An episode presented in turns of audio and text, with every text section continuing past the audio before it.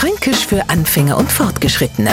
Heute Der Krampfbeidel. Wer hat sie noch nie dabei, der wischt Geschichtler zu erzählen und sie ist so in seine Schilderung neigsteichert, dass alles nur Stückler größer, dramatischer und dadurch immer unglaublicher wird. Und natürlich ist man in der Geschichte der schönste, glückste, beste, einfach erhält halt. Die, die sie äh, so ein Geschichtler ohren, die nicken meistens zustimmen, babbeln euch was von, na, echt, ist wahr und schalten nach einer kurzen Zeit auf Durchzug. Und spätestens, wenn der Geschichtenerzähler außer Hörweite ist, wird über ihn herzogen. Ein Mächt war das ein Krampfbeidel.